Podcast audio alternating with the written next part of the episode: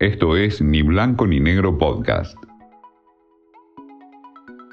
Adelantados. Las historias detrás del deporte. Con Martín Rubinstein.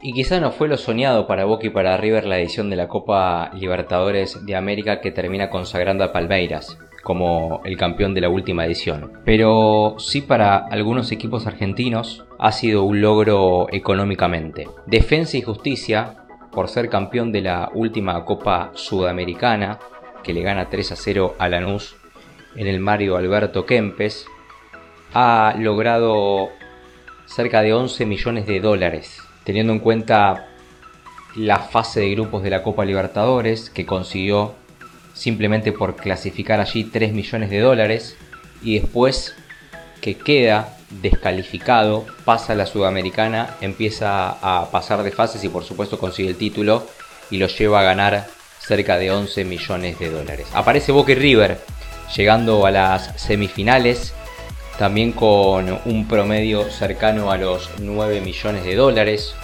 un poco más atrás Racing, que consiguió por llegar a cuartos de final 7 millones y medio de dólares. Esto, más allá de tener este logro deportivo, esta búsqueda deportiva constante de los equipos argentinos, es bisagra y muy importante a la hora de la economía de un club. Por la Copa Libertadores que va a arrancar en el mes de marzo y que tiene 7 protagonistas argentinos, de los cuales 6 ya están en fase de grupos, por solamente clasificar a esa instancia van a comenzar el torneo con 3 millones de dólares en los bancos. Pasando octavos de final van a conseguir un millón más. Si logran el pasaje a cuartos de final será un millón y medio.